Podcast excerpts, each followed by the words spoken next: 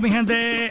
Ha comenzado el programa o la sección Músicos de Oro acá en Z93. Eh, a rayo a las 11 con dos minutitos de la mañana. Un saludito a los muchachos que hacen la mejor limonada ya. El gran tío Freddy. Al final de la muda en Guaynabo, siempre en sintonía con Z93, el tío Freddy. Una limonada viene bien a esta hora. Bueno, mi gente, y saludo a Raúl de León que está por ahí. Ya tú sabes, buscando clientes para esta sección. Excelente por Raúl de León.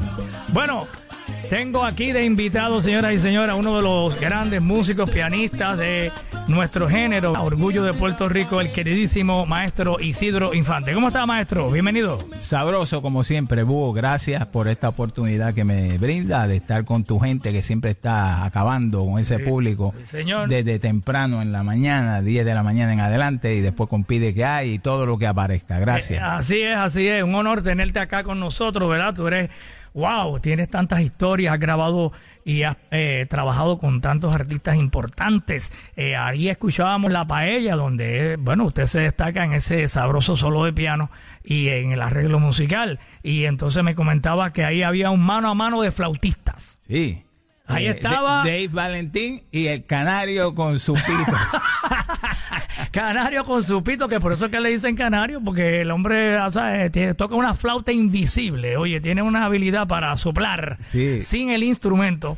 Y entonces, pues ahí al final del tema, pues eh, pensábamos que era una flauta de Dave Valentín, no, pero ahí está Canario también con su pito. Sí, se metió intermedio. Eso es una idea mía que dije, vamos a darle ahí, ya que tú pitas, pues, y Dave Valentín estaba en el sello de nosotros, en RMM, so, Ajá. lo llamé y vino, hizo su solo y entre los dos ahí en vivo.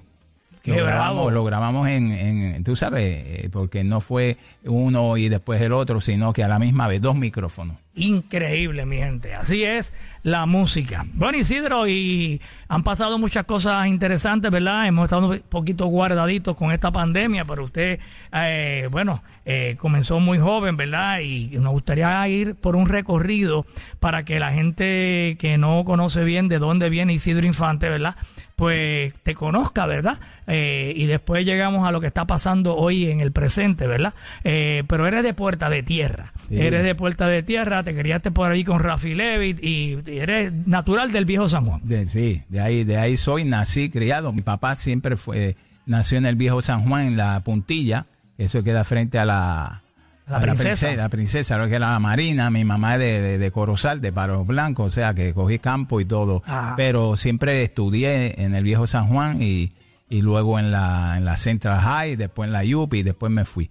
Pero siempre me, me gustó la música, pues mi papá me puso a tocar piano, a ¿Y estudiar. por qué? ¿Y por qué tu papá se vio en ti eso de que estudiaras piano? ¿Él era pianista? No, no, mi papá es médico del viejo San Juan. Ok. Era doctor y entonces curaba ahí. Y fue el, el médico de los pobres, el médico de, de los políticos, médico de, de Muñoz Marín, de, de toda esta gente. Eh, eh, Él, es- él es de todo, de la perla íbamos a Y entonces, pues él tocaba un poco de guitarra, mandolina, un poco de violín y piano. Y entonces me dijo a los siete años, eh, yo te voy a llevar a- aquí a la calle San, San Francisco, donde Socorro Duclerc, que es la maestra de piano, para que tú estudies piano, comience, porque el ser humano necesita música en su vida. Y así, Así me, te llevó, dijo. me llevó de la manita, yo con pantaloncitos cortos y subí donde la señora. Wow. Y la señora me dijo, sí, tiene la edad, pero no le compres piano todavía, porque tú sabes cómo son los niños.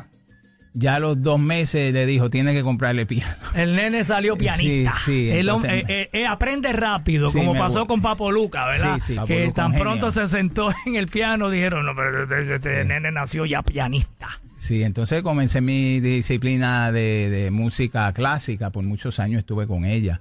Y entonces después por mi cuenta, después en la universidad, en la UPI, con buenos maestros, seguí mi, mi- mis estudios de armonía, de composición, de todas estas ¿Y cosas. te dedicaste a, a- a- de- decidiste estudiar música o, o querías tener otra profesión? No, yo estudié en la universidad eh, premédica, que le llaman, ser médico. Natural. Pero ahí. como mi, ma- mi papá murió cuando yo entré a la universidad en el 69, pues este se me hizo complicado, ¿entiendes? Porque entonces yo estaba solo con mi mamá y mi hermano y menor, y entonces tenía que trabajar y hacer mis cosas. Estudié, estudié un año más en la UPI, pues me gradué de, de bachillerato en química y, y premédica y estudié un año más para terminar el otro bachillerato en música, porque yo siempre, en cada año cogía dos, tres cursos de música. Ok. Eh, tenía Ponte LD, Francis Schwartz, tremendo eh, Mendelssohn, tremendos Maestros. maestros, tremendos maestros eh, que eran increíbles. Entonces aprendí mucho ahí, pero entonces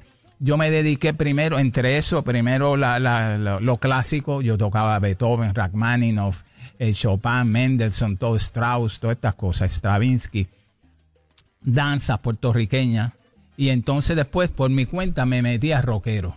Ajá. Entonces hice un grupo que se llamaba Carpe Diem, que fue un, un ensayo que yo hice en la, cuando estaba en, en, en la, en la Central High. Carpe Diem quiere decir aprovecha el momento, vive la vida. Entonces, Oh. pues me salió ganador, yo salí ganador de eso. Entonces le puse ese, ese nombre al grupo, era rockero.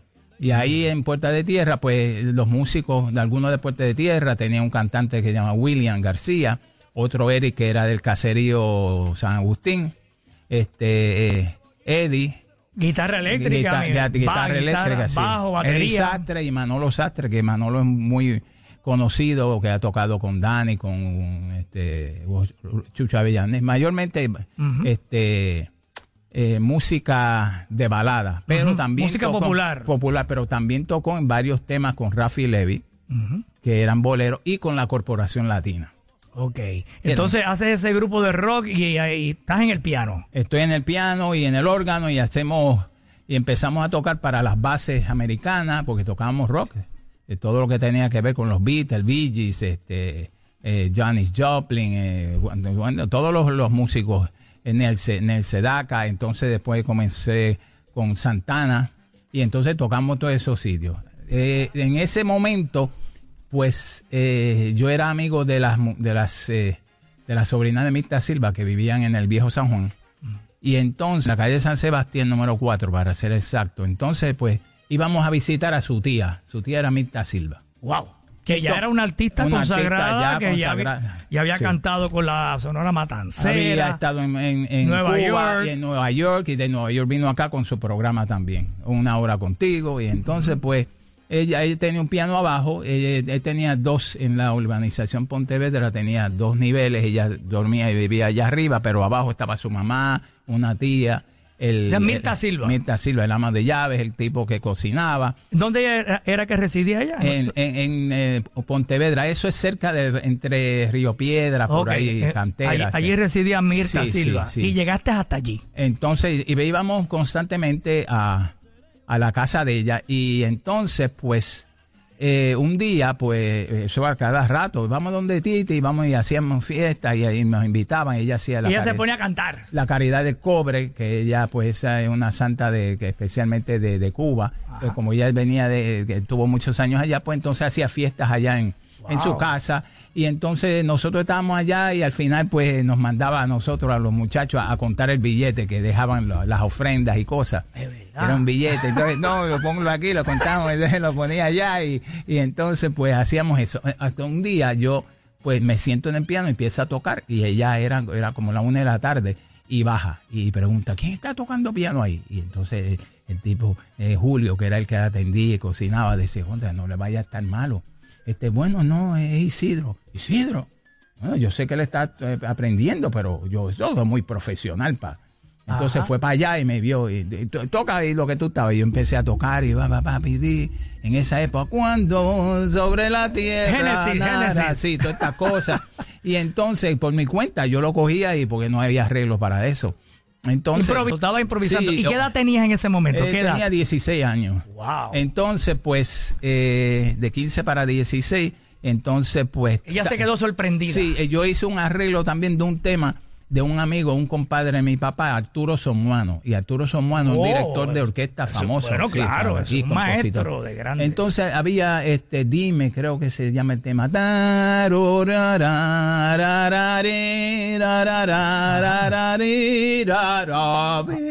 Ajá. Bien bonito. Entonces yo me puse a tocar eso y entonces ella se quedó. "Oh, espérate, ¿tú lees música? Y yo, bueno, sí. Desde los siete años estoy aprendiendo. Ah, pues mira, subió y buscó unos arreglos y una cosa. Yo me acuerdo, fue los cuchiflitos. Un arreglo que le había hecho Mario Ortiz. Wow. Y mira este, y entonces tenía otro bolero, eh, ¿qué sabes tú? Oh, que sabes tú que Entonces, quizás pues, es el más entonces- famoso pues, de entonces ella. yo cogí ese primero. Entonces. Entonces ella, y yo lo acompañé. Y me dice, "Bueno, y toca ba. Lo que dicen eso no son de aquí. Lo que dicen barbería, eso no. Lo que decimos cuchifrito, eso sí. Eso sí, eso sí. Entonces me dijo, olvídate, yo te voy a enseñar conmigo, te voy a aprender una pila de cosas. Así me dijo. wow. Y yo, tú vas a ser el pianista mío. Porque este loco está borracho siempre y no llega a tiempo y siempre Eh, está, y estaba fastidiando con el billete, que quiere más billete y no hace. Yo te voy a enseñar a ti.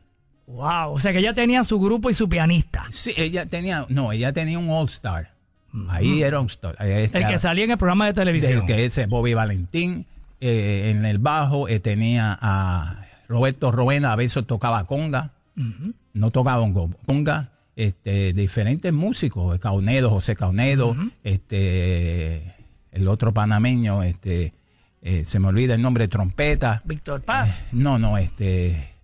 eh, yo, yo me acuerdo ahora. Entonces, eh, pues él tenía, ten- ella tenía una, una, un Big Bang. Entonces, recuerda que ella hacía también shows en, en el Caribe Hilton, pero de caché, Sí. donde estaban ahí. Entonces, con un bandón increíble, y era una cosa de, como si fuera Las Vegas. Sí, el Club Bien, Caribe, que sí. tuvo su época, el Club Caribe. Pero lo bueno que tenía ella, que yo aprendí con ella, es cómo dirigir. Ella era una directora increíble. Ella se sabía cuánto tema. eh, no sabía música. Ella sabía nota por nota lo que estaba pasando en su arreglo. Cómo era el tiempo, cómo era aquello. Están mareados, están mareados. O sea, un conguero o lo que sea que venía, que no, esto no es así, esto es. Y en pi, pi, pa, pa, pi, marcaba y final y daba. una, sí. una memoria tremenda para los cortes Sí, y para todo. Y entonces yo aprendí mucho de ella, porque es the old fashioned way. Eso no se aprende en la escuela. entonces, a cantazo limpio. Ra, ta, pi, pa, pa. Entonces yo, eh, en- estando con todas esas luminarias, ahí fue que yo conocí a Roberto Roena, a toda esta gente este, que estaban, olvídate. Y Entonces fuiste parte con 16 años, ya estabas eh, tocando piano con Mirta Silva y Sí, con y todos estos grandes Y maestros. le hicimos un- el grupo mío Carpe Diem más, eh, con más gente, tú sabes, más, este, una, una, una, una- dos trompetas, un saxofón, un trombón, pues el entonces- grupo de rock se convirtió Sí. en el grupo que acompañaba a Mirta entonces, Silva. la acompañaba en fiestas patronales, en fiestas privadas, el grupo de nosotros. Y yo dirigía de con verdad. ella, porque ya ella me había enseñado. Y entonces yo le decía esto es así, acompañamos a ella, ella traía Belén Sufrón, ella traía diferente gente, Sí, estaban- estamos hablando Sí. de los años 60 bajitos. Sí, sí. Entonces, eh, Carmen Delia Dipiní, la otra, eh, toda esta gente. Y ahí yo comencé. Entonces era más bien balada y unas guarachas. No se conocía salsa todavía. Y la maraqueo, Era el maraqueo de ella, El sabroso. maraqueo, la mejor y timbalera increíble. De verdad. Eh, Increíble. Fue, ella sabía quién estaba fuera de clave, una cosa increíble. Entonces, con esa, con esa, eh, en inglés, foundation, con esa base, pues yo me crié. Entonces, pues la parte clásica, parte de esta, entonces comencé. Cogiste calle con ella ahí. Sí, Este, entonces hice mi grupo eh, de Carpe Diem y tocábamos en todos los sitios, tocábamos en el viejo San en Juan, en Puerta de Tierra, en, el, en el club de oficiales de, de los, de los soldados. Y ahí alternamos con Rafi Levy. Ok, Rafi- que aparece Rafi Levy, Rafi que era Levy. de allí de Puerto Tierra. De Puerta de Tierra. Ahí habían varios grupos. Estaba Rafi Levy, estaba la Corporación Latina con Charlie Collazo, estaba Impacto 71 también. Wow. De ahí han salido muchos músicos, de, entre ellos este Cantante de Chamaco sí, sí, Ramírez. Chamaco Ramírez, el mismo eh, me enteré que, que yo lo había visto mucho allá, pero Johnny el Bravo también, de allá, este Noro Morales, este el, el del conjunto Cachana, mira a ver si eh, te acuerdas. Hey, Cachana, ese es este, ¿cómo se llama este señor que bendito? Yo le decía Sí. Chico Isla Verde, que Sí. murió, que Este, ay, se me fue el nombre ahora, pero eh, el, es, ese es uno de los eh, íconos también de, sí, señor. muchos años allá en Estados Unidos. Joe Quijano. Joe Quijano, le entrevistamos aquí varias veces. Tremendo, con su pachanga y todo. Ese es otro que se fue de aquí, de, Puerta de Tierra, y se fue a Nueva York y triunfó. Triunfó, mucho, Y e hizo su orquesta, hizo internacionalmente, hizo mucho, mucho. muchas veces tanto políticos como personalidades, como músicos, teníamos que irnos y yo me fui en un momento, tú sabes. Yo estaba aquí, entonces te estaba contando lo de Rafi de ahí fue, él tenía un grupo que él tocaba acordeón, no tocaba piano. Y entonces... Pues, Todavía no era la selecta. No era la selecta. Entonces alternábamos y todo. Entonces yo toqué una vez y me iba a ir, entonces recojo mi piano, yo tenía un Fender Rhodes, era el único que había aquí. Que cuando Eddie Palmieri vino para el show de la, eh, de la universidad, pues Polito Huerta, que era su bajista, que, estudió conmigo en el viejo San Juan, pues me dice, Isidro, eh, Eddie no toca si no es un, un Fender Rhodes y tú tienes. Y yo, no, yo sé, ¿cuánto me va a cobrar? No, yo te lo doy de gratis me lo ven y lo buscan y se lo llevaron. Y Eddie Palmieri, maestro, estoy agradecido lo que, lo que usted pida. Y no, no, no, no, no, este es para mí un, honor, que, Eddie Palmieri, que ya estaba pegado. Sí, pegado, imagínate, pues eso, eso lo en vivo lo grabaron en la Universidad de Puerto Rico. Vámonos para el monte y todo. Todo usó eso. Cuando me lo devuelve tenía cinco teclas rotas. Sí, porque le da duro. Sí, eso era un piano que estaba, pero es un poco delicado también. Todos los pianos son delicados. Y así, pues entonces saliendo de este baile con la selecta, le digo a Rafi, este, Rafi, nos vemos después, papacandito.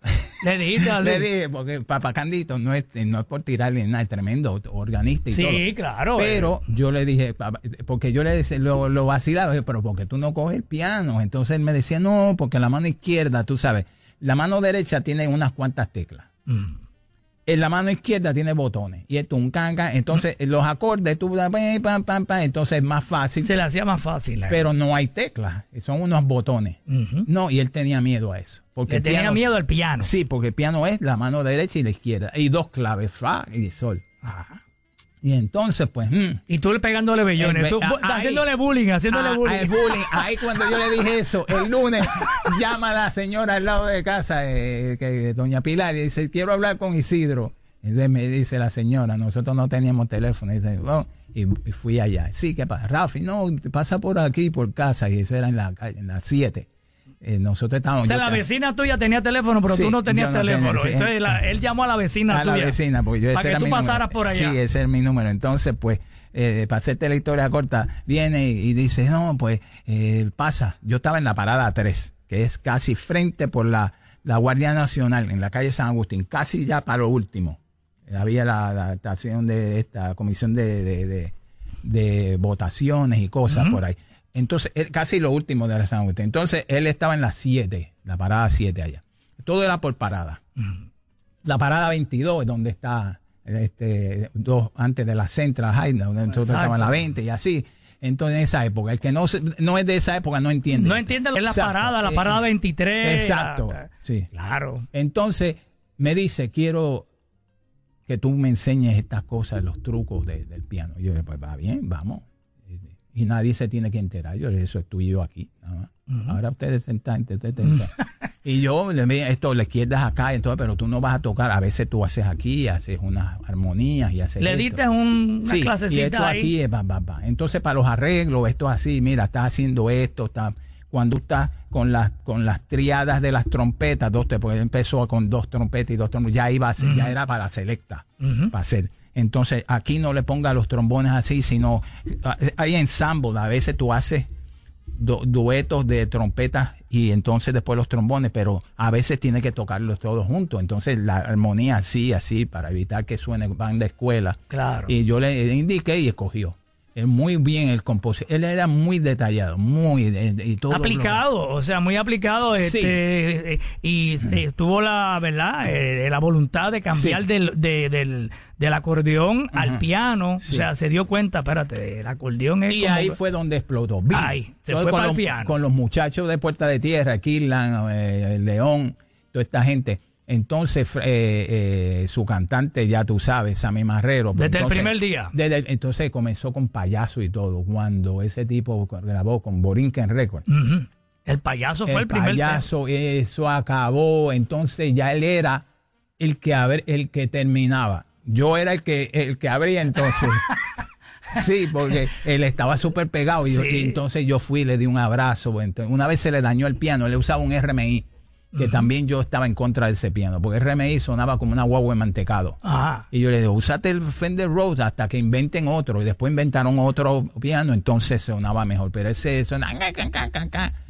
Entonces... Era el, pro- el- el piano que usó en las primeras grabaciones. Sí. Entonces, eh, como yo era rockero también, yo usaba un pedal, un guagua pedal a veces, que guau, guau, para la guitarra. Entonces yo la, lo usaba en el piano. Entonces él lo usó en un tema.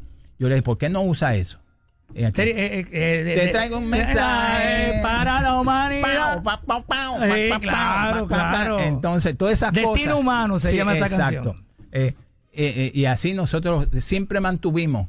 Y, yo- y ellos ensayaban allí en las 7 y todo el mundo afuera eh, practicando, todo el mundo, este, eh, la gente Observando el- el ensayo. Y se llevaban la cerveza y allá afuera, y es un vacilón, ya tú sabes, y ellos dentro, ellos vivían en una casona, el pap- eh, que él había sido huérfano de, tem- de temprano, él el hermano, y así por el estilo. Entonces, pues, luego, cuando él decide que ya estaba un poco adelantado la- el sistema de arreglos y cosas, porque aumentó ya en los 70 y eh, eh, el 80 viene otra cosa, otra armonía, otra cosa, pues me llama a mí para comenzar a arreglarle.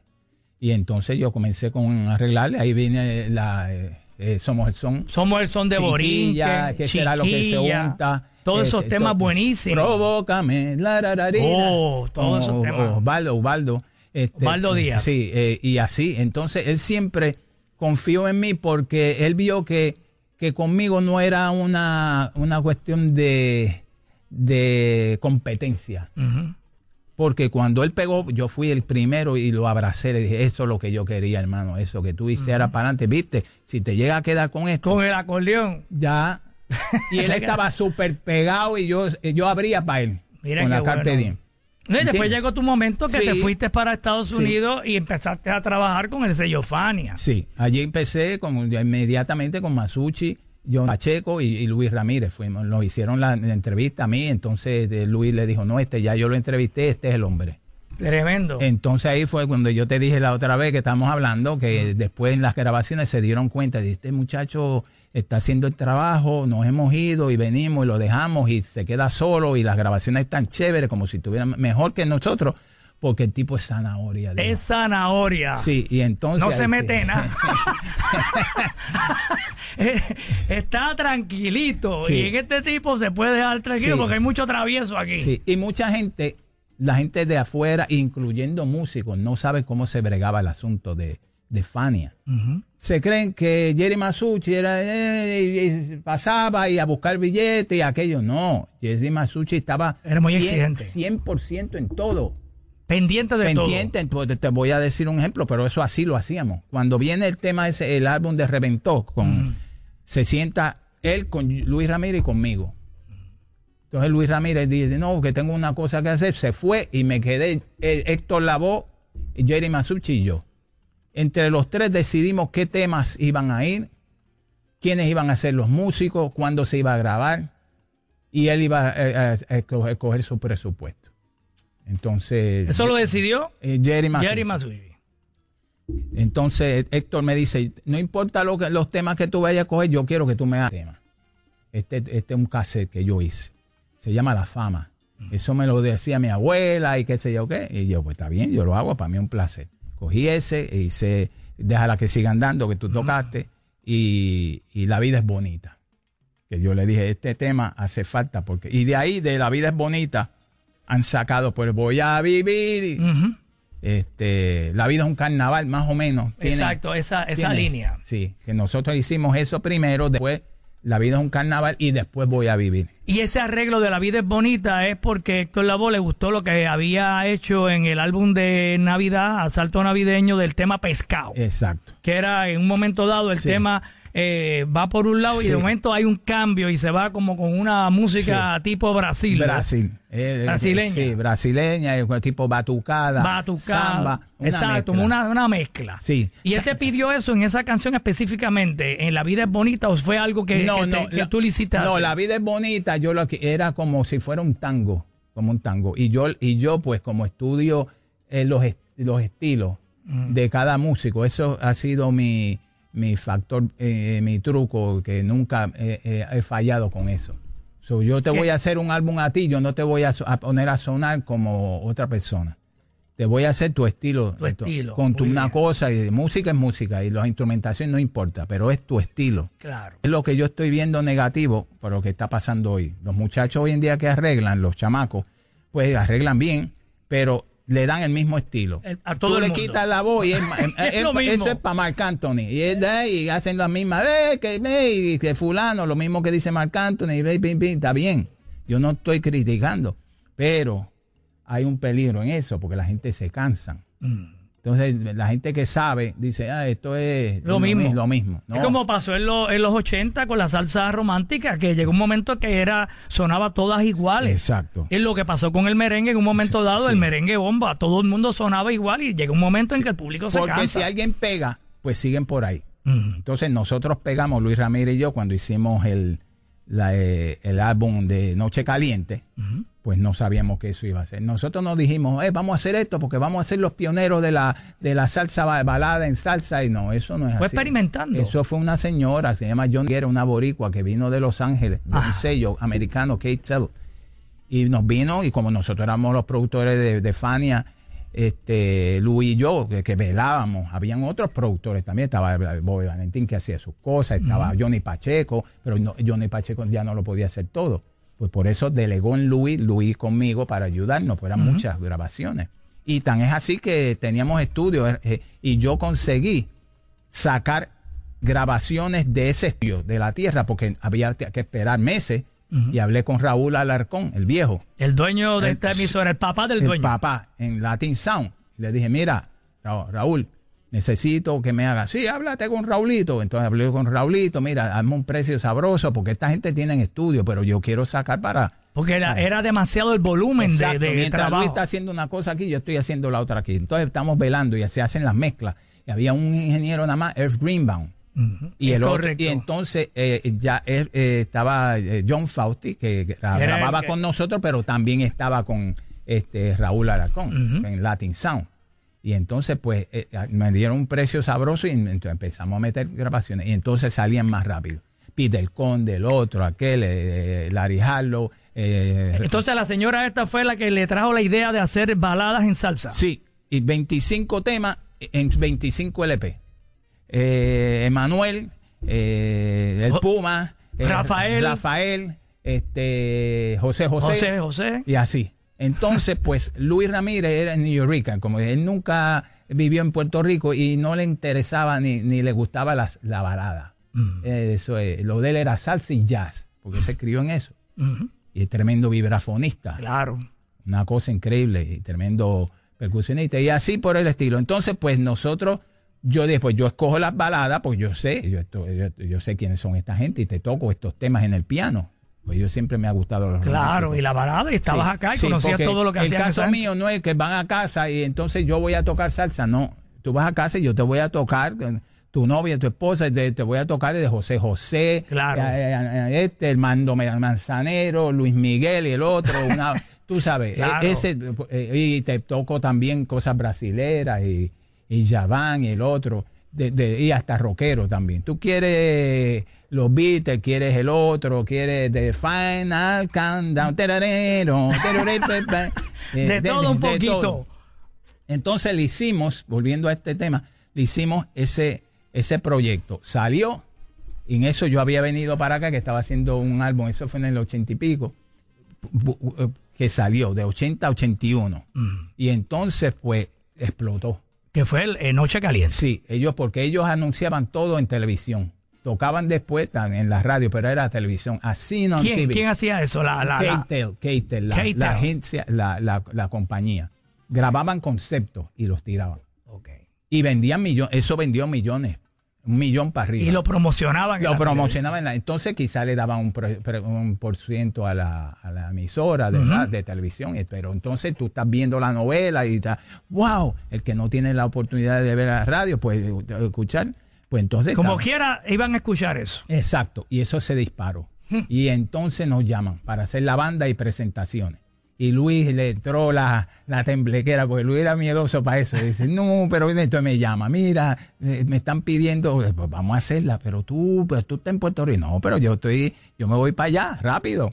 Y ya estaba Rey de la Paz, era... eh, No, no, todavía. Era la época en que estaba eh, otro cantante, hasta Meñique, creo que grabó. No, no, esa- eso fue después. Eso fue después. Después. ¿Y cuál fue esa primera producción La que primera dio? fue la, la Noche Caliente, la, la número uno, donde está Yo Soy Aquel. eh, Exacto. eh, todo se derrumbó, eh, todo eso, o me quieres o me deja. Entonces ahí nosotros hicimos la orquesta.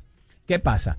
Habíamos escogido, para hacerte la historia rápida, a tres cantantes para esa Noche Caliente. Ella no le importó, no, a mí no me importa la, la instrumentación, a ustedes, ah, yo no sé nada de música, yo lo que quiero es que salga esto en salsa. Y yo, pues está bien, le metimos cuatro trompetas, como si fuera una sonora, pero cuatro trompetas, tres cantantes. Pues usamos a El Canario, que se había ido de la típica y quería ser solista. Correcto. Rey de la Paz, que se había ido de, de Rey Barreto. Y Piro Romero, eh, eh, Piro Romero, que era el hermano de Tito El hermano de que Tito estaba en. Filadelfia. Yo como viví en Filadelfia, lo conocí y todo, y le dije, Piro, vente para acá y grabamos. ¿Qué pasa? Cuando pasó, Piro dijo, yo me voy para Puerto Rico. Eh, Rey de la eh, Canario, no, yo no quiero ser parte de orquesta, pues yo quiero ser mi, mi propio. Y yo le estaba haciendo la producción de su, Álbum como solista. de álbum con Don Desesperado, ese tema, porque él cogió de esa idea y quiero hacer y como solista. Entonces se hizo con una compañía de la 40 y, de la 45, 48 en la, en la décima avenida. Entonces, pues yo le dije, pues vamos a hablar con Rey. Ya como me habían dado este, que el Canario, yo le mira, Rey, lo que vamos a hacer es la forma. Este es el truco. Vamos a decir que él quiere ser solista, pues es que va a ser solista. Luis Ramírez, Rey de la Paz. Y entonces Luis, pero ¿dónde tú te quedas? No, no, no, yo olvídate. A mí, de- de- usted, lo que sobre, me lo da a mí, entonces los músicos ya, ya, ya está. Pero no, dividimos. Yo no tengo que tener el billete igual. O sea, ustedes Claro. se- y después me dan a mí, yo estoy gozando. Yo hacía la mayor parte de los arreglos y las producciones y todas esas cosas. Y entonces, pues, lo hicimos así. Y entonces Rey dijo que sí. Entonces empezamos a tocar y a tocar y hicimos Y se pegó. Pero después se portaron medio traviesos los muchachitos y entonces están muchas exigencias los de la compañía. Ah. Cambió la señora y ya tenían otros intereses y Luis no era de buenos cascos porque Luis de rápido, no, entonces van para el Cats inmediatamente. Entonces dijimos que no. Entonces, ¿pero qué va a pasar ahora? Decía Luis eh, de Rey. Y yo, yo te voy a conseguir, le conseguí con Caimán, eh, Bofil y, y el otro colombiano, que eran lo- los dueños de, del sello Caimán. Y le entonces ahora se vayan Luis Ramírez y Rey de la Paz. Antes era Noche Caliente. Ah. Y entonces ahí empezamos, mentirosa y todas estas cosas, el ladrón de tu amor, con el mismo tumbao porque era salsa romántica, pero con swing. Con swing. Con bien. nada de monguera. No. Ay, no, porque la salsa, cuando yo me di cuenta, es cuando yo salgo de Puerto Rico, voy a Nueva York, era otra cosa. Charanga, el otro Tito Puente Machito, yo toqué con Machito como ocho años y viajé todo el mundo con él. O sea, fue la primera banda que yo toqué, que Luis me, me recomendó, Luis Ramírez. Y ahí yo aprendí, eh, esa gente era, la música era ta, ta, tiquite, papi, Sí, sí, todo el mundo Swing, encendido, encendido. encendido. La rumba, tú tienes que pensar Tito Puente, Machito y Tito Rodríguez. En la, en la época de, de los 50 a los 60, ¿entiendes? Entonces Claro. después empezaron los otros con otras cosas, los Willy Colón con dos trombones, a, a hacer estante, y tú sabes, porque con Héctor Lavoe, es otra cosa. Pero lo bueno que me pasó a mí que cuando yo llego allá, esa era la época de oro de, de 76 para adelante, esa era la- donde se Sí, sí, estaba sí, gozando. llegaste en el momento perfecto. Habían como 200 lugares para tú tocar. En una semana todos los días había un En el. Bronx, en el otro. Nosotros no fallamos. Eso era lunes, martes, miércoles, jueves, doble, triple. Ya tú sabes. Bueno, mi gente, estamos aquí con nuestro invitado en Músicos de Oro, Isidro Infante. ¿Qué clase de historia? Vamos a hacer una pausita breve. Sí. Y, Isidro, Es- escuchas Músicos de Oro en Z93. la vida es bonita, bonita. Ahí escuchando Z93, como mejor se pasa en nuestra cadena poderosa para todo Puerto Rico. Y en el app La Música para el Mundo. Yo soy Néstor Galán Boloco y como todos los martes tengo mi sección Músicos de Oro hoy con el gran maestro Orgullo de Puerto Rico de Puerta Tierra, Isidro Infante. Y hemos escuchado una historia tan bonita y todo lo que hemos hablado acá fuera del aire. Súper interesante, ¿verdad? De esa época cuando Jerry Masucci se sentaba a escuchar lo que se iba a grabar. Eso no era llegar allí y empezar a grabar así a lo loco. No, no, eso se había, se hacía una reunión se tomaba un buen vino y entonces Jerry escuchaba lo que iba a grabar Héctor Lavoe antes de que se grabara y él era el que decía si eso se iba a grabar o no. que uno pensaba, un tipo que apenas habla español, pero él tenía un buen oído, parece que para la música. Sí, sí, es preproducción. Siempre hacíamos preproducción. De no, antes de empezar los arreglos nos sentábamos y escogíamos. Entonces, pues, eh, pues habían sus excepciones. Por ejemplo, Bobby Valentín va a hacer su álbum, eh, la eh, Papoluca, pues entonces ellos tienen carta abierta sobre eso, pero tienen que cuadrar con él, con, con, con Jerry. Pero los cantantes solistas, que eran muchísimos, desde Peter Conde, a Alberto, todo, todo, todo. Imagínate. Ismael Quintana. Ismael Quintana. Eh, Justo Betancourt. Ismael Rivera. Entonces, Justo, eh, Santitos Colón. Eh, olvídate, estaban... todo su apogeo. Hasta, hasta Vitín Avilés que estaba en un buen momento, que pegó mucho los boleros, eh, la línea romántica. La Lupe. ¿Entiendes? Cuando llega Celia Cruz al escenario, con de la mano de verdad, que entró con Tito Puente y después como la reclutan para la ópera Omi, todo eso, ¿verdad? y tú estabas ahí en todo eso, en ese momento. Yo llegué a tocar piano para eh, La Lupe porque eh, Luis Ramírez era director de ella. Wow. Entonces también hicimos cosas para el otro sello eh, porque Luis eh, fue, antes de Fania, él, había estado dirigiendo el sello de Tito Rodríguez, antes de Fania. Claro, que por eso es que hacen el álbum aquel algo nuevo, ¿te acuerdas? que estaba Perico Perejil sí, y La Batea y todos esos temas de Luis Ramírez con Tito Rodríguez. Y, lo presentó en su álbum y lo retrató. Y es correcto. Sí. Luis venía de ya de muchos años y nos convertimos hermanos. Él conmigo era ahí y yo con él y él me ayudó y después yo lo ayudé mucho cuando tuvo problemas que se separó de su esposa, se divorció, entró en una depresión y yo lo saqué de esa depresión y rápido hicimos la banda y lo... Sí, lo, le, eh, manteniste, hiciste que tuviera la mente ocupada en la música, en los arreglos, en la dirección. Entonces encontraba esto a water drag, o sea, yo eh, levantarme para ir a tocar, ¿no? Y yo no, no, y yo solo para allá, no, no, pero yo te acompaño, Luis. Entonces, ah, yo te voy a buscar. Entonces me iba a buscar. Yo vivía en la 26 en Manhattan y él me iba a buscar allá y tocábamos y, entonces yo ponía mi piano pequeño atrás y amplificador y su timbal y después nos íbamos a comer. Después... Oye, y ven acá, eh, el álbum ese Luis Ramírez y sus amigos, que él invitó a, Alberto Santiago, a Camilo Azuquita, a Rubén Blade, eh, en ese momento de también estuviste parte, ¿verdad? También, sí, sí que, ahí, fue cuando nosotros, muchos salseros, conocimos a, Luis Ramírez. Eh, que cuando salió esa producción, que, Paula C fue todo un éxito. Sí. Y es que, es que Luis era tremendo músico, tremendo músico y tremendo ser humano, tremendo amigo, muy chistoso, es un vacilador eh, como Héctor Lavoe, igual todos éramos, estamos eh, muy, muy sagaz y muy comercial. Y él fue el que me enseñó también eso del aspecto comercial, él y Johnny Pacheco.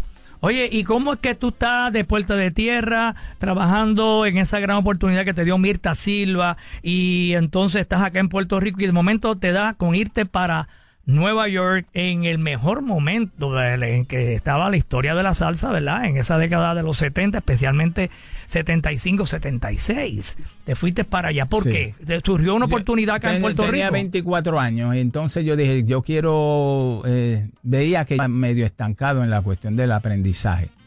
No es como ahora que hay mucho, el Internet pues ha, ha hecho mucho más fácil el que tú consigas información y cosas y te vayas nutriendo para la persona que quiera. El que es vago, pues no va a hacer nada, pero si tú tienes que meterle mano. Pero en esa época el conocimiento musical estaba en Nueva York, había que ir para allá. Y muchos de los, Bobby Capó, toda esta gente, eh, todo, eh, todos los compositores, los Flores, todo- bueno, hasta Ramito todo- iba a trabajar todo- allá. y todos, toda esa no, y vivieron allá. Y vivieron Había allá. que mudarse. Muñoz Marín vivió allá. Eh, Yo Motoro, yo- todo, todo. todo el mundo se fue para ¿De allá. dónde tú eres? De Ponce, de, de- de San Juan, el otro, eh, pero, eh, pero estaban allí. Esa era la meca de la, La música. meca. Sí, y cuando yo me di cuenta, pues yo salí para allá y fui a Filadelfia. Y ahí, pues entonces estudié eh, mi, bache- eh, mi maestría en música, seguí, pero iba todos los días. Ya yo trabajaba en Fania y, y iba todos los días que había grabación. Tenía que coger el Amtrak, el tren, eh, el tren de allá o una eh, eh, Trailways de esa. Eh, Greyhound. Greyhound, Ujú. para ir allá. Y está en la octava y en la octava ir a pie hasta la treinta y pico, cuarenta y pico, donde estaban los estudios de, de, de Fania para grabar. Entonces yo llegaba primero que toda la gente.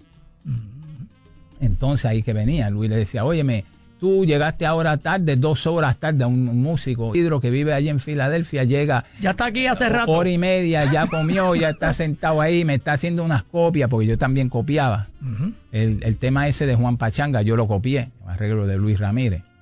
Pues él arreglaba, él no arreglaba en Cuando esa te época. dices copiar, ¿cómo es? que lo- Él hace el score, pero hay que hacer las partes individuales. para la trompeta, Sí, primera para... trompeta, segunda, entonces yo, yo cojo el score y entonces voy así copiando. Ok. Y tiene que estar todo sabroso. Y yo aprendí Todo eso. perfecto. Sí, y yo su- tenía que eh, usar una técnica especial porque si no borro lo que estoy escribiendo porque es, es tinta, una tinta china que le llaman. Claro. Y voy borrando. Entonces tenía que tener así eh, eh, mi, mi pulso Eso era a mano. a mano. Todas las notas y si había un error tenía que, que- que usar una no whiteout que le llaman para era como no liquid paper. no liquid paper era un papelito con- de, de- de- Ah, de- ok. de- la- la- las cinco líneas así de staff y ponía entonces ahí Wow, pero y, y la madre que falle porque si tú estás grabando y entonces Víctor Páez empieza a, a a tocar música eh, to- eh, notas erróneas entonces ¿quién hizo esta porquería de entonces ahí mismito Hay que parar la grabación. Sí, porque entonces hay que volver. Esta nota no es este fa sostenido.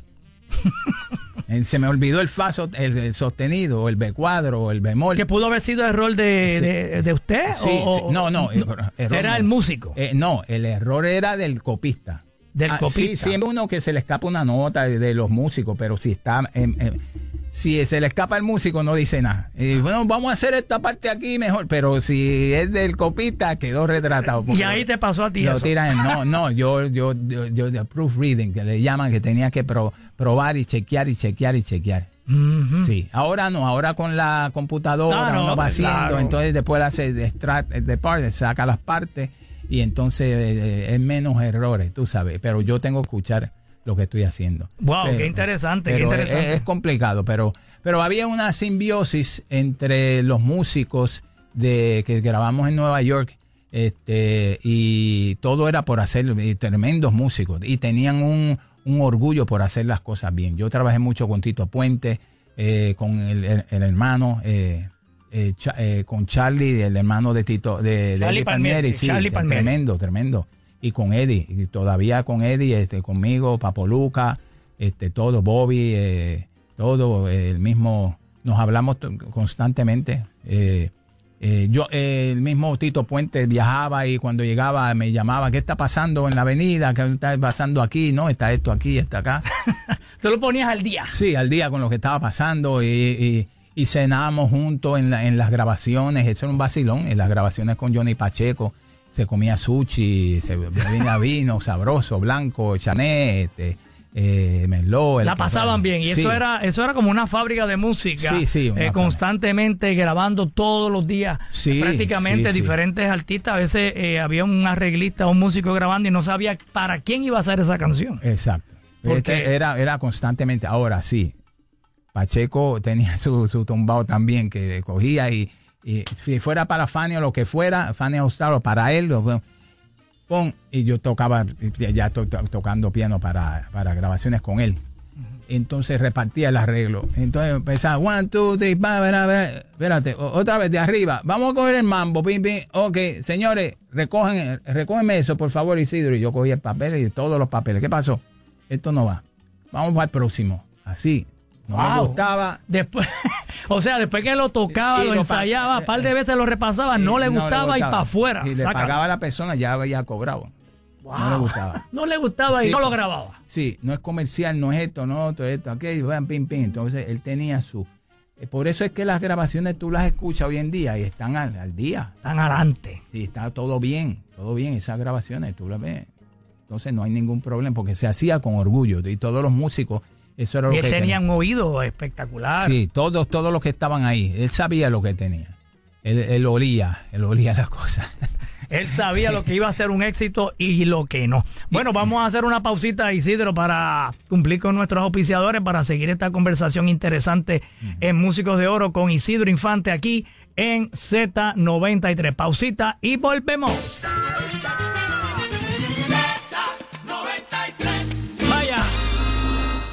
Dance Mania, Isidro Infante, Domingo Quiñones, homenaje a Celia y a Tito.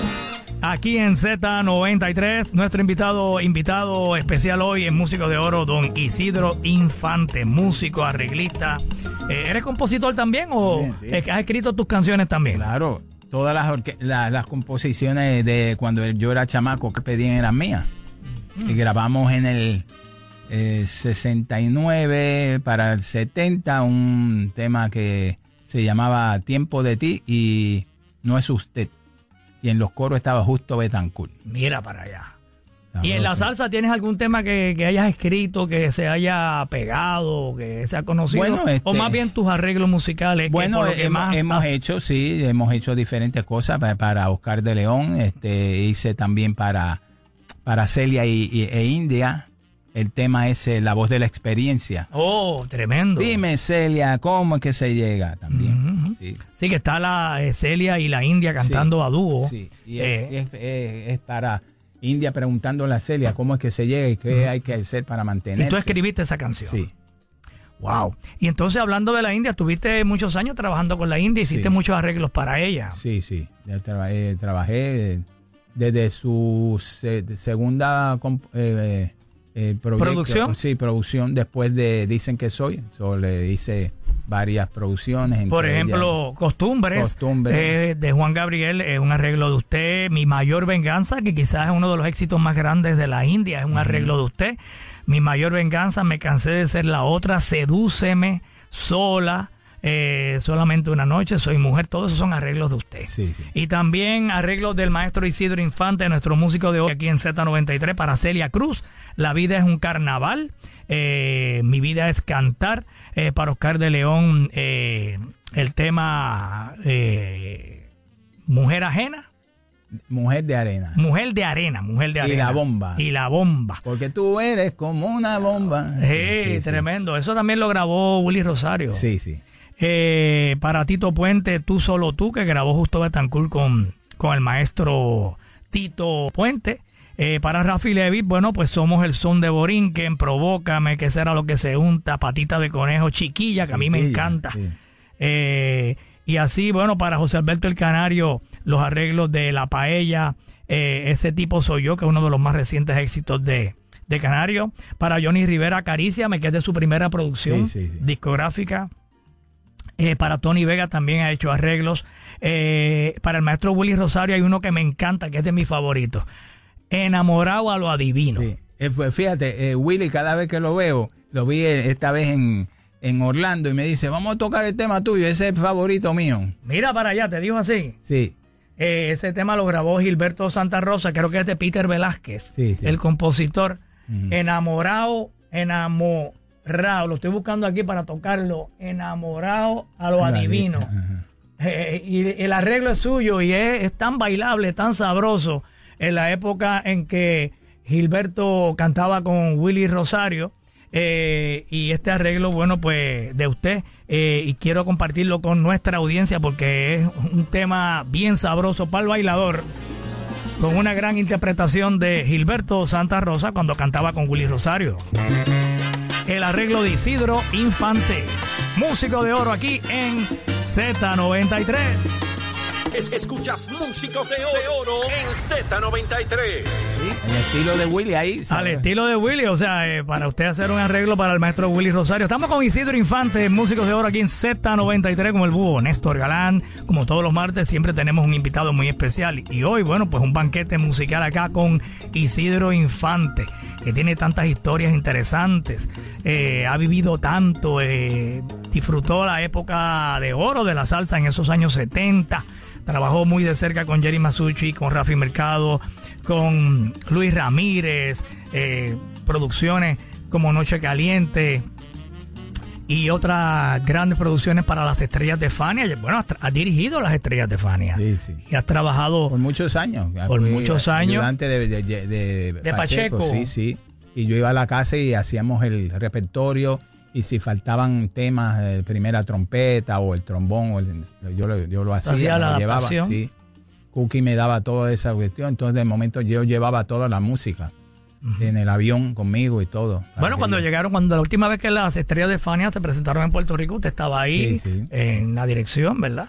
Eh, y eso, wow, es un Eso reto. fue un, un privilegio para mí, muy honrado porque las, sin duda la, la banda número uno en el mundo es la Fanny All Star. Claro. Eso fue lo que lo que impulsó el, el boom El de la género, salsa. Sí, el sí, el género. género, sí. Esa grabación de Our Latin Thing, eso fue lo a mí me hizo cambiar, entonces yo me dediqué ya de, directo en salsa. Y usted, y usted vio el nacimiento del nombre que se le que lleva esta música, salsa. Sí, sí. porque- Cuando usted empezó a tocar con Mirta Silva, esto no se le llamaba salsa. Guaracha, este, son, son montuno, bolero, moruno, este, lo que fuera, este, pero no eh, eh, pachanga, pero entonces se agruparon todos esos, todos esos estilos y géneros en, en- en el único salsa y ahí pues está, eh, estamos todos en ese. Ahora eh, hay que impartir cada cada estilo, lo más importante es darle el estilo, como yo te dije anteriormente, a cada cantante, a cada orquesta. ¿Ves? Si tú escuchas ahí, Ese arreglo que acabamos de escuchar. Exacto. Ahora te escucha Héctor Lavoe, entonces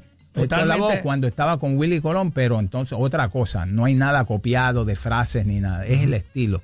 Y es un poco complicado porque tú tienes que trabajar más, ¿entiendes? Tienes que hacer tus investigaciones. Entonces me pasó con Celia. Entonces cuando tú vas a cambiar el estilo un poco de la persona que ya es una persona este un Veterano. un veterano Oh. súper súper con un nombre mundial como Celia Mm. pues entonces yo dije, vamos a hacer el, el álbum cuando hicimos el álbum este de Mi vida es cantar.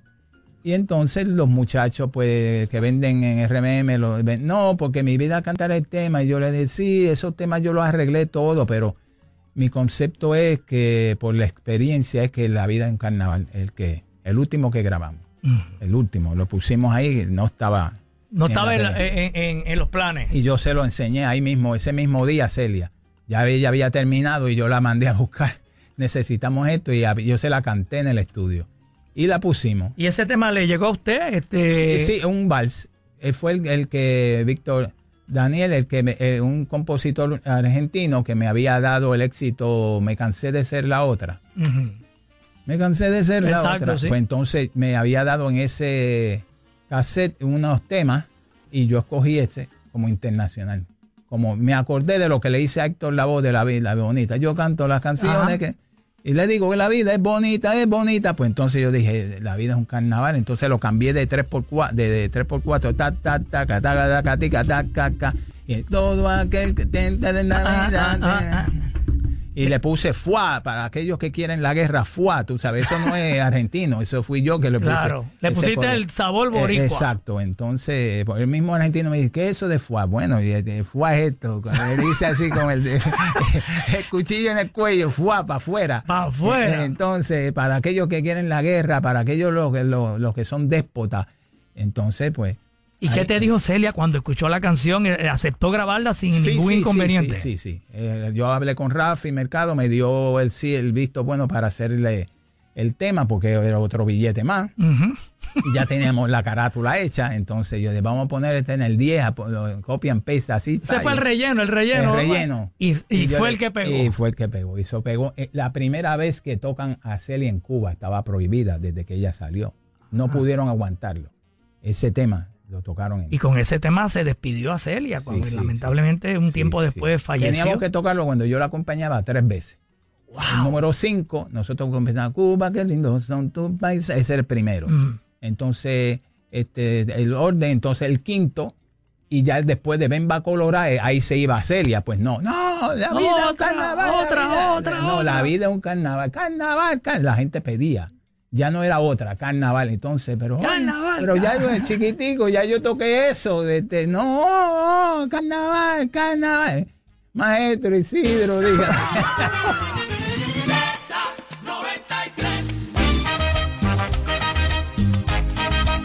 Bueno, ahí escuchamos a la reina de la salsa Celia Cruz. La vida es un carnaval, es un concepto y arreglo adaptación del maestro Isidro Infante, nuestro músico de oro, hoy invitado aquí en Z93 con el búho loco Néstor Galán en la emisora nacional de la salsa. Y entonces acá nosotros, mientras estaba corriendo la canción, yo le preguntaba a Isidro, pero ven acá y esa introducción, yo oigo raro ahí, algo raro ahí, y entonces me dice, es que ahí no hay piano. Y yo, pero ¿cómo que no hay piano? Explícanos eso. eh, Sí, en la parte donde todo aquel que tiene de la vida, todo es, es una guitarra, una guitarra acústica. Yo no quise tocar piano ahí.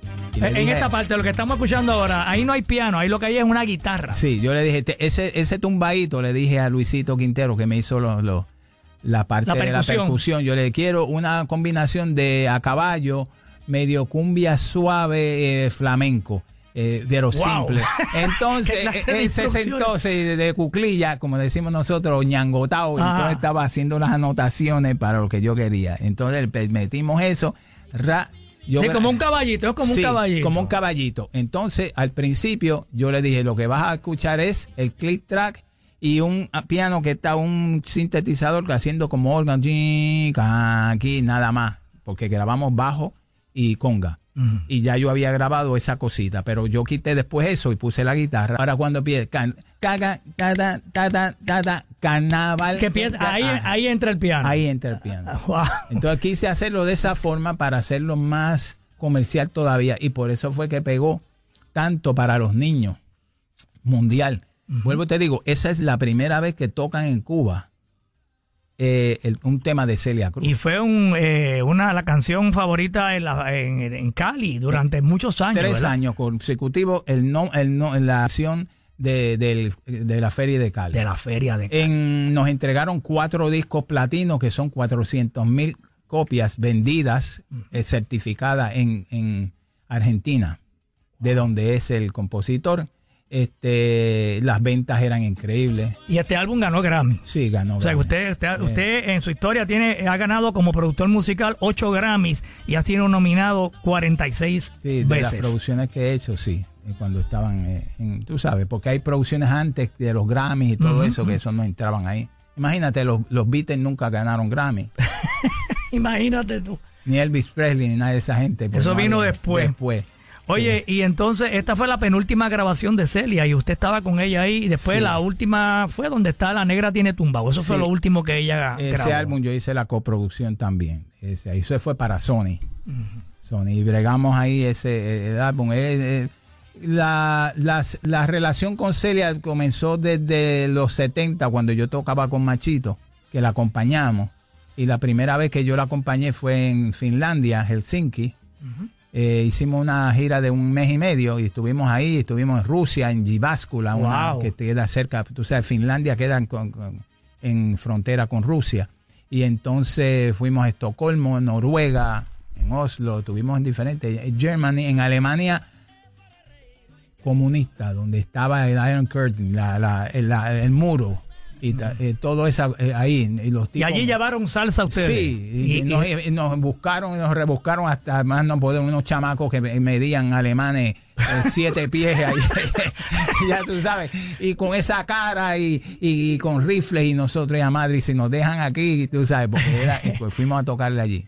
y- y fue. Celia Cruz. eh, Celia Cruz, sí, con Machito, Machito la orquesta. Con la orquesta de Machito. ¿Y cuántos años cuántos años fue con Fran Machito y su orquesta? Yo Wow. tuve ocho años con la orquesta de Machito. Wow. Y viajamos todo el mundo. Hicimos muchas cosas de, de jazz y eso, eh, este, diferentes cosas en Monterrey. Y, y tra- trabajamos con, eh, con Machito, trabajado eh, eh, diferentes trompetistas que íbamos con como este Chocolate.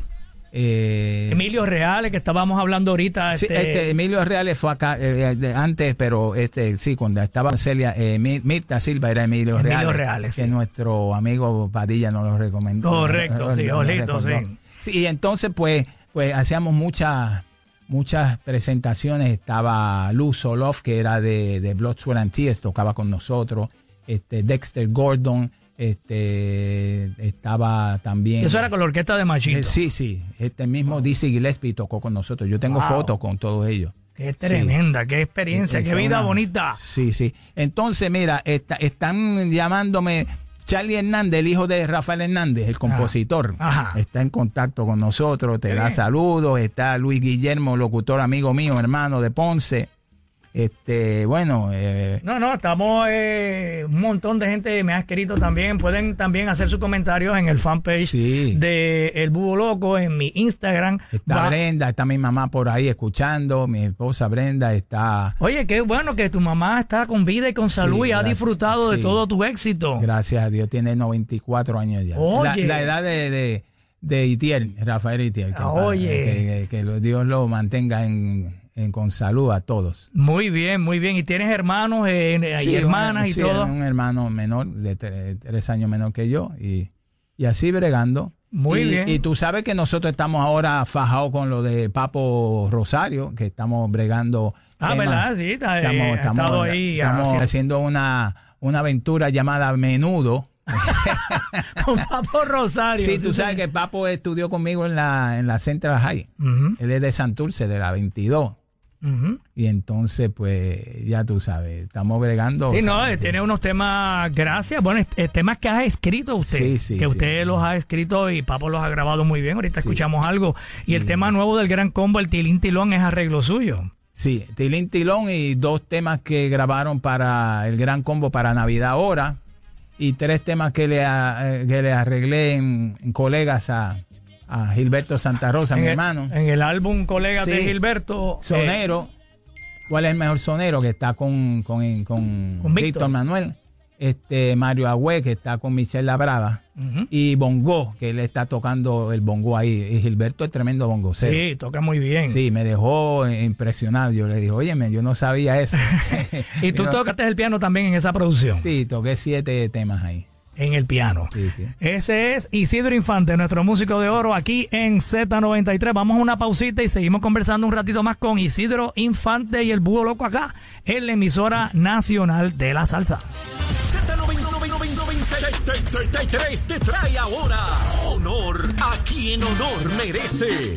Músicos de oro. Músicos de oro. Hemos creado otro nuevo segmento en la Z, dedicado única y exclusivamente a esos músicos de oro detrás del artista. Iván Renta.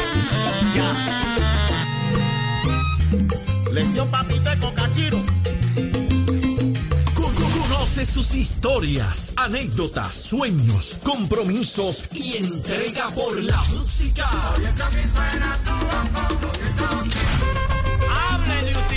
Ellos son, ellos son nuestros músicos de oro en la Z. Este y todos los martes a las 11 de la mañana con el Búho Loco. Llega el momento de que el mundo conozca a nuestros músicos de oro de la Z. Eso es así, hoy acá con Isidro Infante y ahora me acordé que cuando estábamos escuchando La vida es un carnaval, yo acá le pregunto a Isidro, ven acá y esas voces, ¿quiénes son los que están haciendo coro en esa canción de La vida es un carnaval? ¿Y quiénes son, Isidro? Néstor Sánchez y, y- y la India. La India y el albino divino Néstor Sánchez fueron los que hicieron esas dos personas nada más. Nada más. Interesante, porque yo decía, yo escucho una voz femenina y me sé la India. Y el otro que está con ella es Néstor Sánchez. Tremendo cantante, ¿verdad? Que fue Néstor Sánchez en esa época con Tony Pavón y la protesta y lo que hizo con Larry Harlow. Sí. Y tremendo cantante, pero también eh, eh, yo le llamaba el camaleón porque yo le decía, hazme en varios álbumes y muchos, en muchos temas, él me hizo coro, él solo. Él Él solo hacía toda la voz. segunda, tercera y cuarta voz. Increíble. Y doblábamos y triplicábamos. Entonces, eh, cámbiame ahora, camufla, camufla eh, aquí. Entonces, pum, y se ponía de una forma. Y engolaba la voz aquí, la segunda y la, así. Y tú no, no te imaginas que es él en todos esos coros. Es, es increíble. Con razón, Rubén Blades le llamó Voz de Oro. Sí, sí, bueno. Néstor Sánchez. Es- escuchas músicos de oro en Z93. Vaya el tilín tilón, lo nuevo del Gran Combo en arreglo de nuestro invitado músico de oro Isidro Infante, en uno de sus muchos arreglos aquí en Z93. Y para Luis Ramírez hizo el arreglo de Yo Soy Aquel, Mentirosa, Solo tú y yo, Todo se derrumbó, Agua que cae del cielo entre muchos otros. Y también hizo eh, un momento dado su proyecto La Élite. Háblame, hábleme de esta producción de eh, Isidro Infante y La Élite. Sí, es- es- ese es un grupo que hice con tres cantantes desconocidos. ¿En qué año? En el 93 por ahí, si no me equivoco. Por ahí, cerca de eso. Entonces, porque sí, en 92 yo estaba con Willy Colón todavía dirigiéndolo. Y entonces fue una respuesta que me, des- me, me pedía el público, mira, cuando estás, eh, yo viajaba, ¿cuándo hacer lo tuyo? Entonces yo pues hice eso, pero no como para tocar, pero después que estaba en la ciudad de Nueva York, tres temas sonando fuerte en la Mega ya, pues entonces ya tú sabes, la Mega es la única que había ahí, pues entonces pegaba. La, la única que hay. Mm. Y cosa que sonaba ahí, se pegaba. Claro. Nosotros vendimos como 80 mil copias de eso al principio, una Y cosa el, increíble. primero fue eh, este, este que está aquí. este de acá. Sí, donde Eh, está nave de papel, este... y este fue su concepto Ganas como que, sí, ganas que tengo de ti y todo. Fue la primera vez que se hizo para un latino este tipo de, de carátula, donde es cartón, tú abres y tiene, y tiene un, lo que le llaman un pouch, una barriguita, y ahí tú Ah, tienes todo, tú tienes un caché sí, sí, sí, sabroso. tu información. Y ve, y los cantantes eran, no eran conocidos porque yo lo quería así, Para que se destacaran. Y, e hicimos Pero fue un producto que se quedó más bien en la ciudad de Nueva York. Eh, bueno, no, no, la ciudad de Nueva York y eh, internacional, eh, Colombia, Perú, México, todo eso, España, todo, todo. Hablando de Perú, tuviste un tiempo por allá trabajando con artistas peruanos. Sí, sí. Eh, Sí, estuve vi- viviendo un tiempo allá, ocho meses en un lado, después tres, después dos, así, bre- bregando con diferentes artistas y uno de esos eh, fue Josimar. Yosimar, que yo lo presenté sí, allí en Perú. sí, en Perú. Eh, y, y es excelente. ¿Y cómo está el asunto de la salsa en Perú? Ah, Han surgido muchas mujeres cantantes de. Perú que cantan muy lindo y cantan muy bien. Eh, el concepto es totalmente diferente. Aquí no lo hay. Aquí no hay. Muchos de los conceptos que ellos tienen no los hay en Puerto Rico. Y me explico. Hay un, hay un concepto para verano donde hay como 12 o 13 eh, piscinas, lugares que ofrecen piscina para la, la familia, cinco orquestas y restaurantes a la misma vez, dentro del mismo lugar. Y tú entras a las 10 de la mañana y estás hasta las 10, 12 de la noche. Y la piscina y todo el mundo vacilando, grandísimas, y entonces salsa y va un grupo, y va el otro, y va el otro, y va el otro. Seis, siete grupos. Wow. Increíble. Qué chévere eso. Eh, en los grupos, muchos de ellos tienen guagua, no una, un vancito, tú sabes. Eso antes había que Rafi Leve tenía, este, el otro tenía su grupo. Son un van para meter el equipo. No, no, una guagua. Una Grandísima, grande, de esa escolar de esa. Eh, no, escolar no. Más motor- grande todavía. Motor coach. Una motor coach. Una motor coach. Eh, este muchacho, Josimar, este, la orquesta Bembé, este, to- bueno, todo lo tienen. Entonces le, le dibujan el nombre. El todo. logo, el logo de- logo y van así de un sitio a otro. Muchos usan pirotécnica, eh, pirotecnia, eh, eh, es increíble. Eh, Pero entonces el otro, lo más importante de Perú es que en Cali, por ejemplo, en Colombia, Cali, Buenaventura, Barranquilla, Cartagena, pues son salseros. Ya Bogotá no, el otro, Medellín no, ¿entiendes? Tango. En Perú todo el país, todo. Tú te vas a Cusco, te vas a Cajamarca, te vas a Piura, Chimbote. Son las ciudades grandes. En Lima hay como 18, 19 discotecas. No, nada que ver aquí en Puerto Rico con una de esas. Si te digo, la Casa de la Salsa es una cosa monstruosa. Es como si fuera tres veces el, el platillo volador que, que estaba allí en, En, en Isla Verde. Exacto. Flying Saucer. Flying Saucer. Tres veces, pero moderno con unas eh, un equipo de sonido increíble. Las luces espectaculares. no, nada de cosas baratas, bien hechas, bien hechas. Y, y los cantantes y los músicos que van aquí saben que no estoy mintiendo. Es una cosa increíble. Y la salsa de los puertorriqueños muy recibida, muy, bien recibida allí. Y están copiando todo lo que está.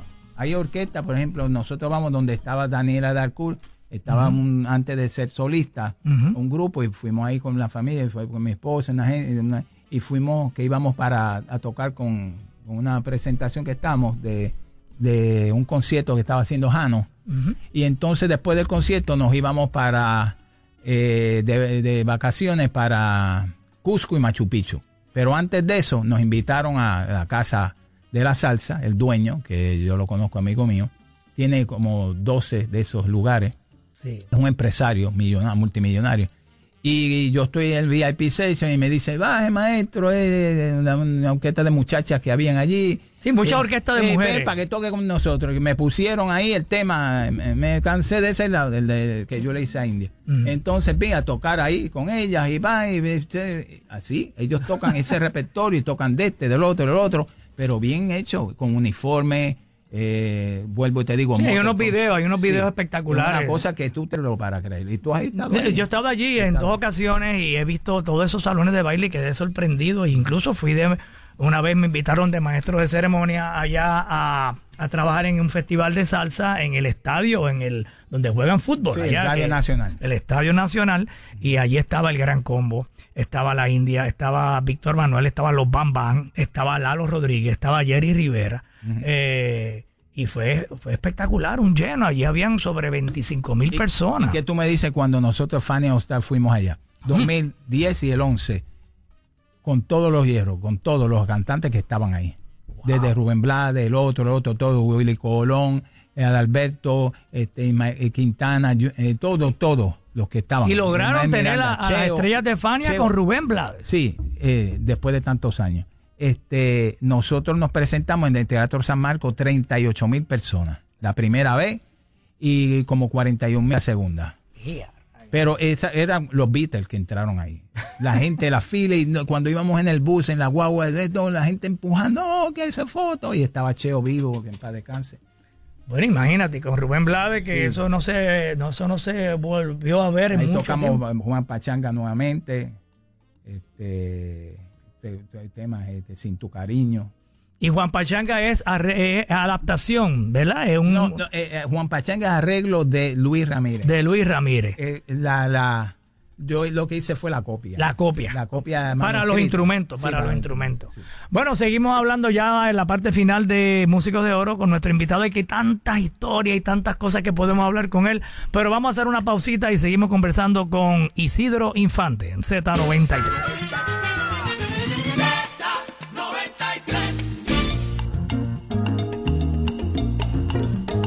Bueno, mi aquí estamos en Z93. Yo soy el Búho con Néstor contentísimo y honrado de que ustedes nos estén escuchando todos los días aquí durante tantos años, ¿verdad? Y ahora tenemos esta nueva sección donde conocemos y valoramos todo lo que hacen nuestros músicos con el género musical que nos apasiona, ¿verdad? Que, que es salsa. Y entonces, bueno, pues esta sección la creamos hace un tiempo y hemos tenido invitados muy especiales acá eh, los martes a las 11 de la mañana y hoy, bueno, pues invitamos al maestro Isidro Infante, que es otro de esos grandes maestros, leyenda de nuestra música, pianista, arreglista, compositor y gran puertorriqueño directamente desde el viejo San Juan. Y entonces hemos conversado y tenemos tanto que conversar con él, pero ya el tiempo se nos acabó. Se supone que esto es ahorita nada más y ya vamos para tres. Pero de verdad, siempre bien honrado, eh, maestro Isidro Infante, eh, que eh, comenzamos a invitarlo a trabajar para Z93 con, con, con la presentación de la India, ¿te acuerdas? Eh, con la India y también te invitamos a que fuera el director musical del aniversario de Z allá en el Coliseo de Puerto Rico, que fue Bien. todo un éxito.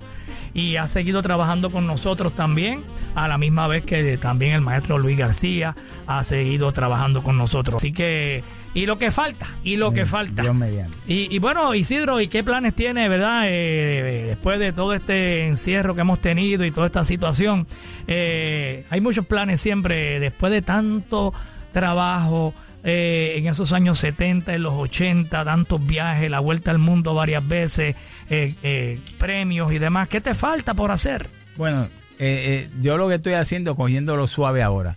Estamos, eh, terminamos el álbum de Papo Rosario. Ya Oye, sí, que acabamos de escuchar la Eh, canción. primero, gracias, una composición mía para él. Y entonces bregamos un estilo para él, sabroso, y gracias al público que le, le está gustando y lo está apoyando. Entonces y terminamos ya el álbum, sacamos un tema para Navidad ahora, que saldrá en el momento. Y Con Papo, con Papo. Sí, con Papo. Entonces, pues terminé unos arreglos ahí para Willy Colón. Y estamos trabajando ahí. Hay un, ¿Cómo está Willy? ¿Está, está en comunicación con él? Sí, sí, está mucho mejor. Ya está, ya está eh, recuperando y con terapia está, está listo para, para, para trabajar. Va, quiere hacer una, una grabación.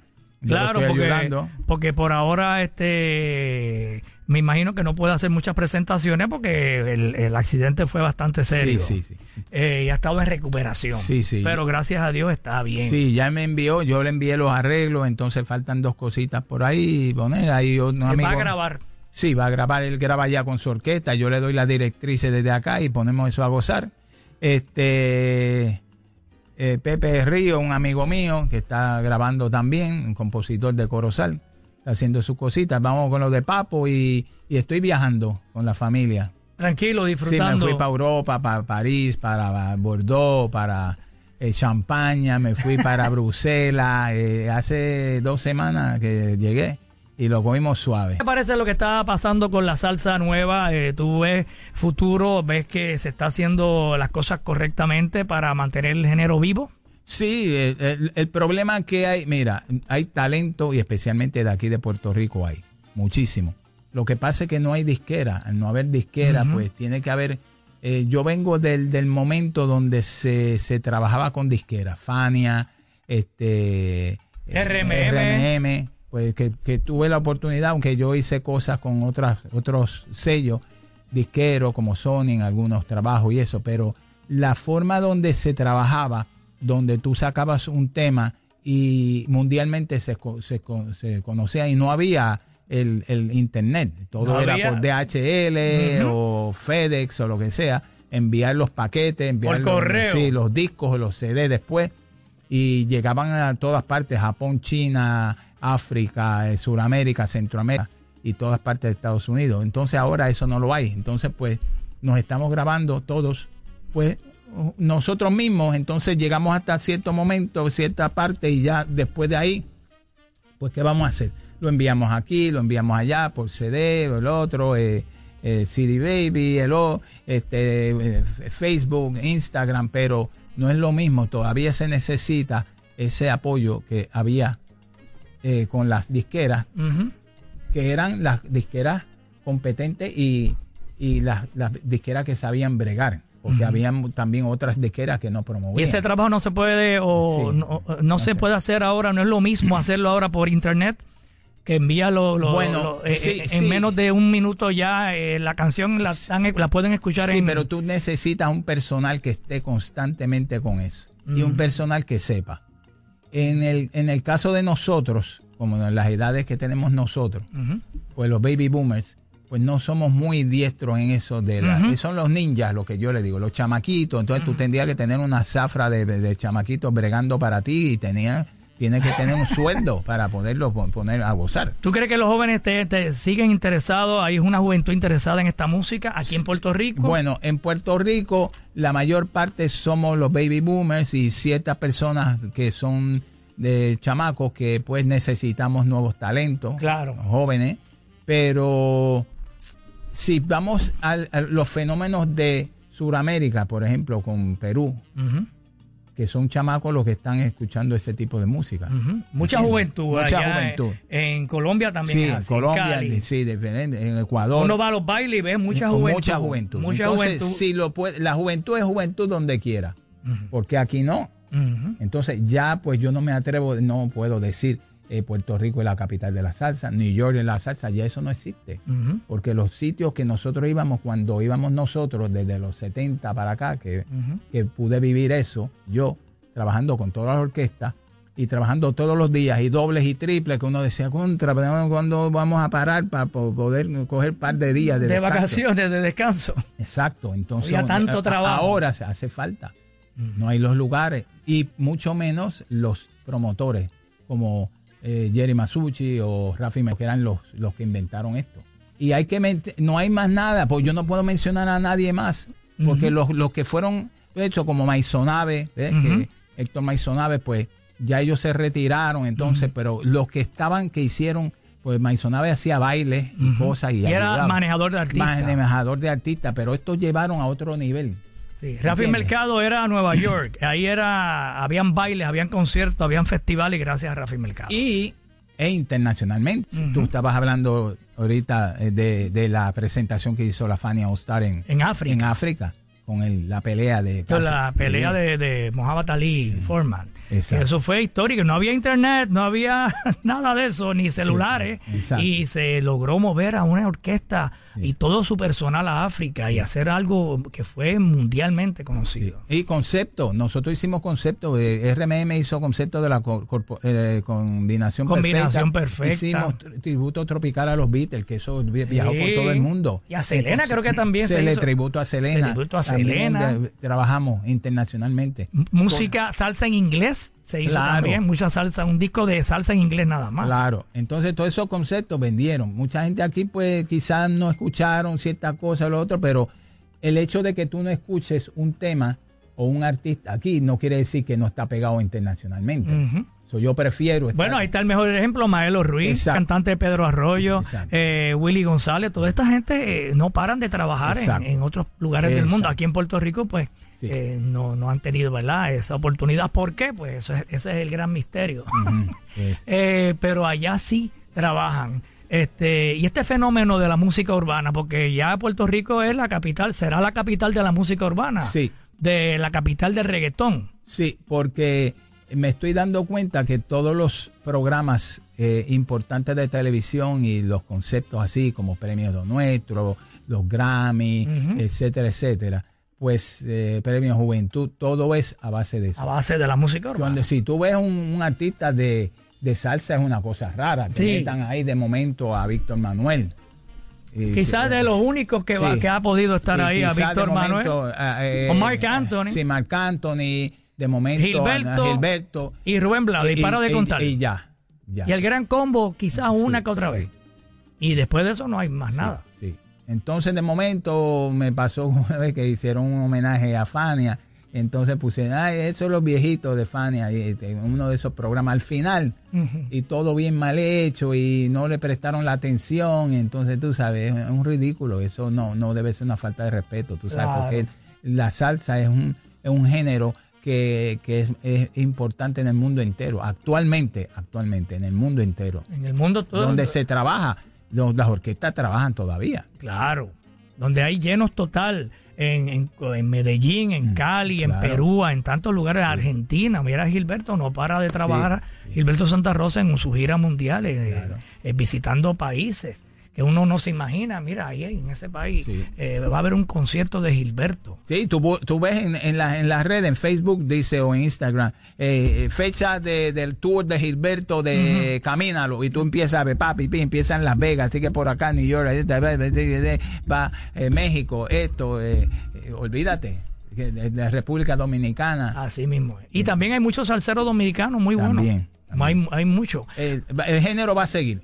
Vamos a seguir. No va a morir. No, el género va a seguir. Y muchos jóvenes haciendo trabajos Sí. bien interesantes acá en Puerto Rico también. A mí me crear gusta. conciencia, hacerlo mejor y, y como siempre he dicho, sé tú individual, eh, único. Recuerden los que no saben lo que es, lo que fue un Ángel Canales, que la gente lo critica, pero es único. La forma de tu cantar, la forma de tu bregar, este, que no te parezca a nadie, ¿entiendes? y, y cuadrar, eh, cuidar mucho los conceptos musicales que no se parezcan al del otro, a aquel, o- ¿tú entiendes? Que no todo el mundo suene, eh, Sí. se escuche igual. Exacto. Eh, Después que tenga su identidad. Y estudiar y, y ser disciplinado, ¿verdad? En- y Exacto. responsable eh, con el público. Bueno, gracias, maestro Isidro Infante. Ha sido un honor entrevistarlo una vez más. Y vamos a escuchar una canción que es un homenaje a usted. Hábleme de esta canción, Santo Militar y Montuno. ¿Qué es eso? Víctor Patillas es un compositor que en paz descanse murió, eh, colombiano de Buenaventura. Yo le llamaba el gigante de Buenaventura, medía 6'4". Y, eh, de Buenaventura, de eso Buena- es en Colombia, en cerca, Colombia, cerca en- de Cali. Exacto. Eh, Entonces, él me hizo un tema Y yo le hice un álbum a él que se llamaba Salsa Sudada. Salsa Sudada. sí. Ahí tenía... a- ¿Él cantaba? No, no, no. Él era compositor. Entonces ahí tenía a Papaito, que era de eh, la Son- Sonora Matancera, en Valero. Este, tenía a Germán Olivera, Papo Pepín, Adalberto Santiago. No, me he cogido Sí, bueno. Sí, y entonces tenía eh, músicos como José Mangual Jr., eh, Salvador Cuevas. Wow. Hicimos un álbum de eso. Entonces él me dijo, mira, esta canción la tengo para ti. Y la grabé con uno, unos LP de de lo que yo hice de la élite. Se llama Santo Militar en Montuno. Santo por San Isidro.